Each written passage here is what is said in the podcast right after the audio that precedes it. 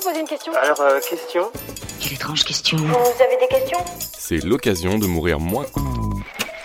Pourquoi boire de l'alcool donne envie de fumer? Si vous êtes fumeur, à chaque fois c'est la même chose. Vous êtes en soirée, tranquille, vous trinquez, et d'un seul coup, vous sentez monter en vous cette petite envie.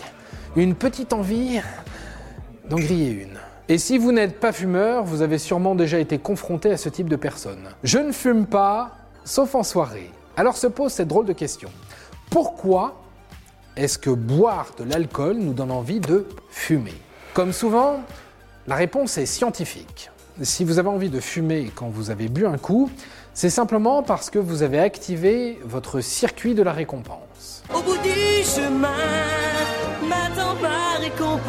Alcool et nicotine sont deux drogues qui viennent perturber les récepteurs du cerveau et qui vont venir déclencher un sentiment de plaisir.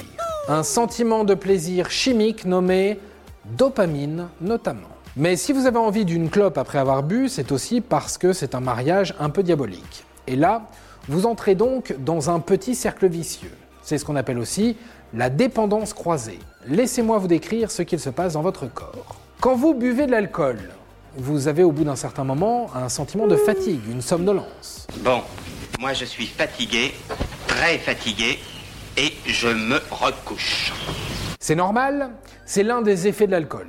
Du coup, pour reprendre un peu de force, vous allez fumer une cigarette. Pourquoi?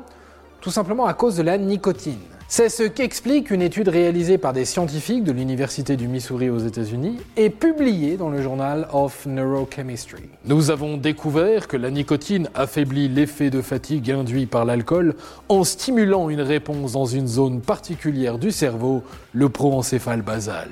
Le gros mot, là, proencéphale basal, c'est tout simplement la partie du cerveau qui contrôle le sommeil.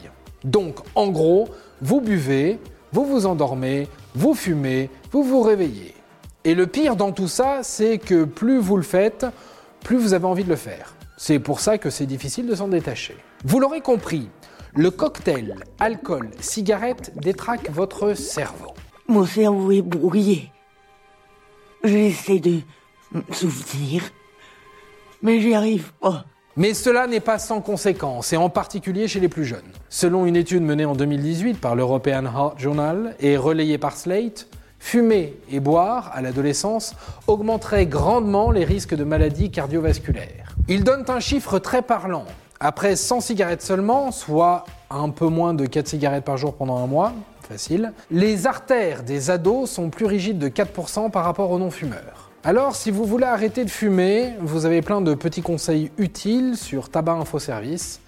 En plus, c'est gratuit. Et voilà, maintenant, vous savez tout. Au revoir, messieurs, dames.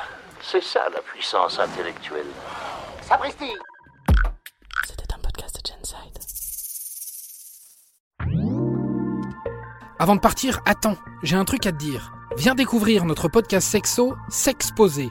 Deux minutes pour tout savoir sur la sexualité masculine.